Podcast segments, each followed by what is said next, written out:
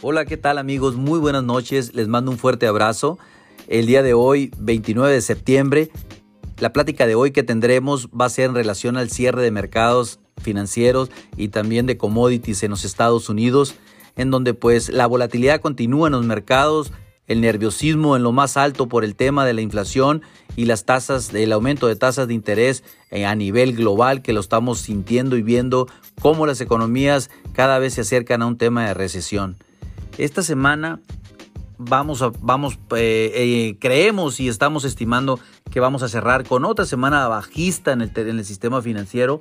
El Dow Jones el día de hoy volvió a caer 385 puntos, ya en niveles por romper la barrera de los 29 mil puntos, algo que prácticamente hace seis meses no nos hubiéramos imaginado que lo veríamos y pues en igual también no nos hubiéramos imaginado ver, haber visto el petróleo a niveles por encima de los 120 dólares el barril y que hoy lo tenemos prácticamente en 81 dólares. A la volatilidad que se generó desde el problema de Ucrania y Rusia de hace seis meses atrás, pues prácticamente eh, esos problemas llegaron para quedarse y son ahorita los, los daños que estamos viendo en las economías, eh, que todo inició por el tema energético, por el tema del de, abasto de, tanto de petróleo como de gas por parte de Rusia a Europa y que ya vino a desencadenar una serie de acontecimientos a nivel global que sin precedentes ahorita prácticamente. No hay un, no hay un banco central a nivel global que no esté o ya hizo sus aumentos de tasas de interés o ahorita los esté implementando en el corto plazo. Llegaron para quedarse, Banjico lo hizo el día de hoy, elevó nuevamente 75 puntos base su tasa de referencia para situarla a niveles de 9.25 en reflejo de lo que hizo prácticamente la Fed hace una semana, donde también elevó su tasa de interés en 75 puntos y equiparó el tema de las estrategias de política monetaria. Pues lógico y obvio que no se iba a quedar Banjico con las manos cruzadas y pues como es de costumbre tiende a seguir a lo que hace el Banco Central de los Estados Unidos. En fin, pues mucho, que, mucho que argumentar y platicar, sin embargo, pues Queremos que este, eh, esta charla con ustedes sea abierta, se puedan eh, escribir preguntas o sugerencias de cómo, eh, de qué información desean que les proporcionemos o en dónde les gustaría que los apoyemos. Nosotros como consultores de riesgos, pues prácticamente vivimos con la información al día para dar un mejor y una mejor atención a nuestros clientes en todo México. Les sigo platicando eh, nuestro enfoque prácticamente en los commodities, en el maíz, en el trigo y la soya.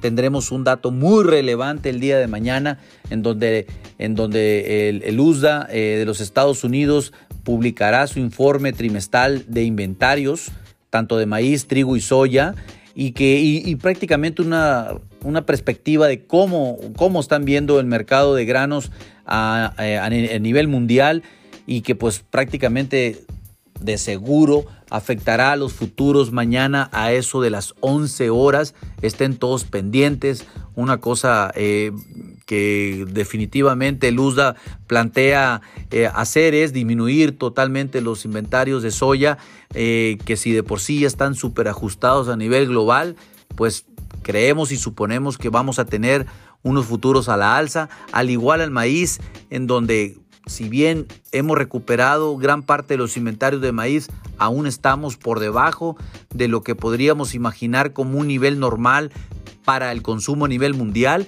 Seguramente también, tendremos una alza eh, en, los futuros de maíz y trigo, que si de por sí eh, las cosas están muy, muy, muy eh, caldeadas en el Mar Negro por el tema de Rusia y Ucrania, que si bien está dejando sacar grano ucraniano, y Rusia también está exportando trigo, pues eh, está en un, nosotros lo ponemos en un pronóstico neutral, pero pues si tanto el maíz o la soya lo jalan, seguramente también el trigo tendrá eh, imitar el comportamiento de estos dos granos que son mayoría en los futuros en Chicago.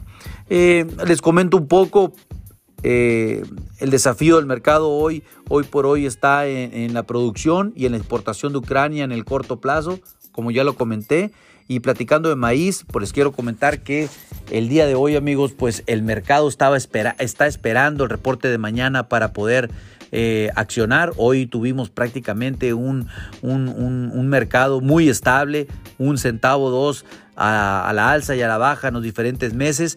Pero si hablamos de los futuros de, de diciembre, cerraron a niveles de 666, 7 octavos un, movimiento marginal de un centavo que no tuvo nada eh, relevante el día de hoy, pero mañana pues prácticamente lo único que sucedió es que hubo una cuadratura de posiciones por parte de los traders y que pues esperando eh, de acuerdo a sus expectativas de mañana eh, tomar posiciones para para beneficiarse del mercado. Pero en fin, eso, eso fue lo que pasó en el maíz. Tuvimos también un reporte semanal de ventas de exportación, el cual fue superior a lo que el mercado estaba esperando.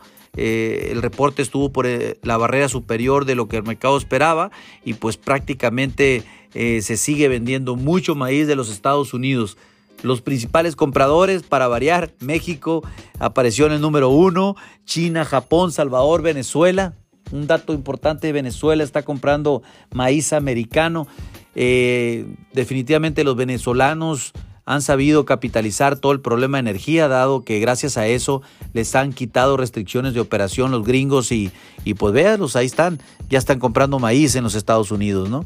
Eh, en relación a la soya, pues el mercado también eh, tuvo un movimiento marginal. Los futuros de noviembre cerraron a niveles de 14.10 centavos por buchel, algo que pues prácticamente igual como en el maíz todos los traders y los operadores a nivel mundial están esperando el reporte de Luzda para mañana a las 11 para pues obviamente determinar el, el, hacia dónde van los futuros tanto de maíz, trigo y soya en los próximos días. El reporte también tuvimos reporte semanal de soya, fue un excelente reporte eh, de exportación. Principales compradores aparece Japón, China, México, Taiwán y Costa Rica. Eh, hablando un poco de trigo, eh, les comento que les comento que el trigo pues a la espera también de, lo que vendría siendo eh, el reporte de Luzda para mañana. El problema del trigo no, no está tan grave si seguimos manteniendo en la ecuación a Ucrania.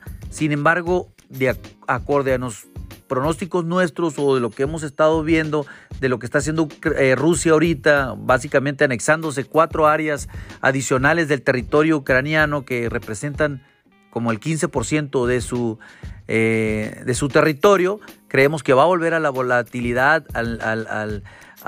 entre Rusia y, Ucrania.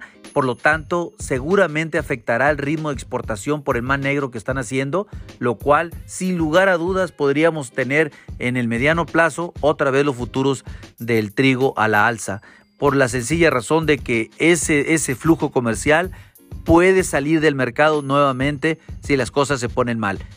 Les le, pónganle muchísima atención. Voy a estar dando información diaria respecto a este tema.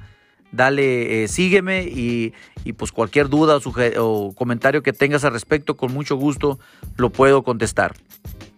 También se dio una cuadratura por parte de las posiciones de los traders el día de hoy en el trigo esperando el informe de Luzda para el día de mañana, que también tendremos un reporte especial de lo que aconteza, de lo que aconteció en el reporte trimestral de Luzda, para que ustedes, amigos, eh, puedan darle seguimiento y entendimiento a lo que está sucediendo con los inventarios de granos a nivel mundial y pues qué puede estar sucediendo o, para dónde van los precios en el corto plazo. Definitivamente nosotros es lo que hacemos a diario, nos pueden hablar con toda confianza. Eh, los futuros de Chicago el día de hoy a diciembre cayeron prácticamente entre 6 y 8 centavos. Nos encontramos muy cerca de la barrera de los 9 dólares con centavos por buchel en el tema de Chicago. El, trigo de Kansas eh, prácticamente a niveles de 9.65 centavos por buchel para los futuros de diciembre. Y el futuro de Minneapolis, pues eh, sin poco movimiento a, nivel de 6 dólares, 6 centavos por buchel, más o menos se comportó y eh, los futuros cerraron a niveles de 9.66 centavos por buchel. También tuvimos un reporte en el reporte trimestral de inventarios de Luzda, tuvimos datos del trigo y pues básicamente no, no fue nada bien. El trigo eh, salió en la parte baja del estimado por parte del mercado de ventas de exportación y pues prácticamente eso también ocasionó que cayeran 6 centavos, de 6 a 8 centavos los futuros del corto plazo a diferencia como lo platicamos en el maíz y la soya, que no tuvieron prácticamente movimiento eh, de precios. El trigo salió mal el reporte de exportación y por lo tanto sí estuvo más presionado en liquidaciones de corto plazo. Eh, un dato importante, pues básicamente eh, el, el, precio del trigo en el corto plazo dependerá mucho de lo que acontezca en Ucrania y Rusia en estos momentos.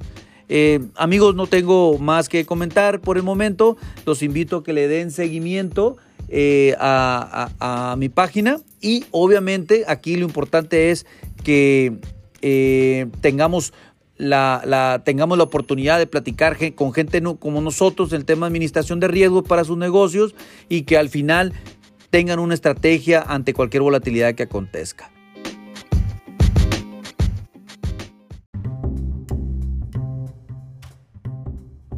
¿Qué tal amigos? Muy buenas tardes. Hoy domingo 2 de octubre. Les mando un fuerte abrazo a todos, esperando se encuentren bien. En esta ocasión, pues no vamos a hablar de finanzas, no vamos a hablar de mercados, no vamos a hablar de commodities, sino de la excelente actuación que tuvo nuestro compatriota Checo Pérez hoy en el Gran Premio de Singapur. Una majestuosidad de manejo que simplemente no se puede describir. Eh, nuestro queridísimo Checo ganó la carrera de principio a fin después de haber iniciado en, las, en el segundo place de la parrilla, solo detrás de Leclerc del equipo eh, Ferrari.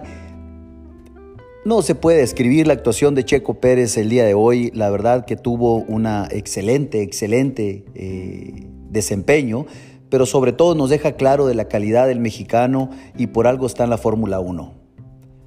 Recordemos que la diferencia de contra los circuitos normales y callejeros, el circuito callejero requiere más, mucho más de la habilidad del piloto y bajo unas condiciones como se encontraban en Singapur con humedad y lluvia y una pista que no se secó por completo hasta el final de la carrera, pues básicamente demuestra que Checo tiene su lugar en la Fórmula 1 y seguramente ya tiene lugar en la historia del automovilismo en México. Hoy por hoy es nuestro mexicano más grande en este circuito, en este segmento, en este deporte y no por nada debemos de estar orgullosos hoy por hoy del gran Checo Pérez que esperemos nos siga regalando muchísimos triunfos más en el gran circuito que es la Fórmula 1 del automovilismo. Y ahora sí, amigos, esperarlo al Gran Premio de México que lo obtendremos este fin de mes y prácticamente esperando que le vaya de la mejor manera a nuestro chequito y logremos un triunfo en casa también. Por ahora estamos tan solo a dos puntos del segundo lugar de, puntos de pilotos. Prácticamente sería un, gran hallazgo para Red Bull hacer el 1-2 en, en equipos y eh, pues sin duda el tema de campeones de constructores pues, ya difícilmente lo alcanzarán a Red Bull y pues parece ser que será un año redondo para esta firma en este año. Enhorabuena amigo Checo, enhorabuena para México, enhorabuena para todos los mexicanos que una vez más se demuestra que las cosas se van construyendo en el tiempo y que todo requiere una dedicación y un excelente trabajo. Que tengan una excelente tarde. Fuerte abrazo.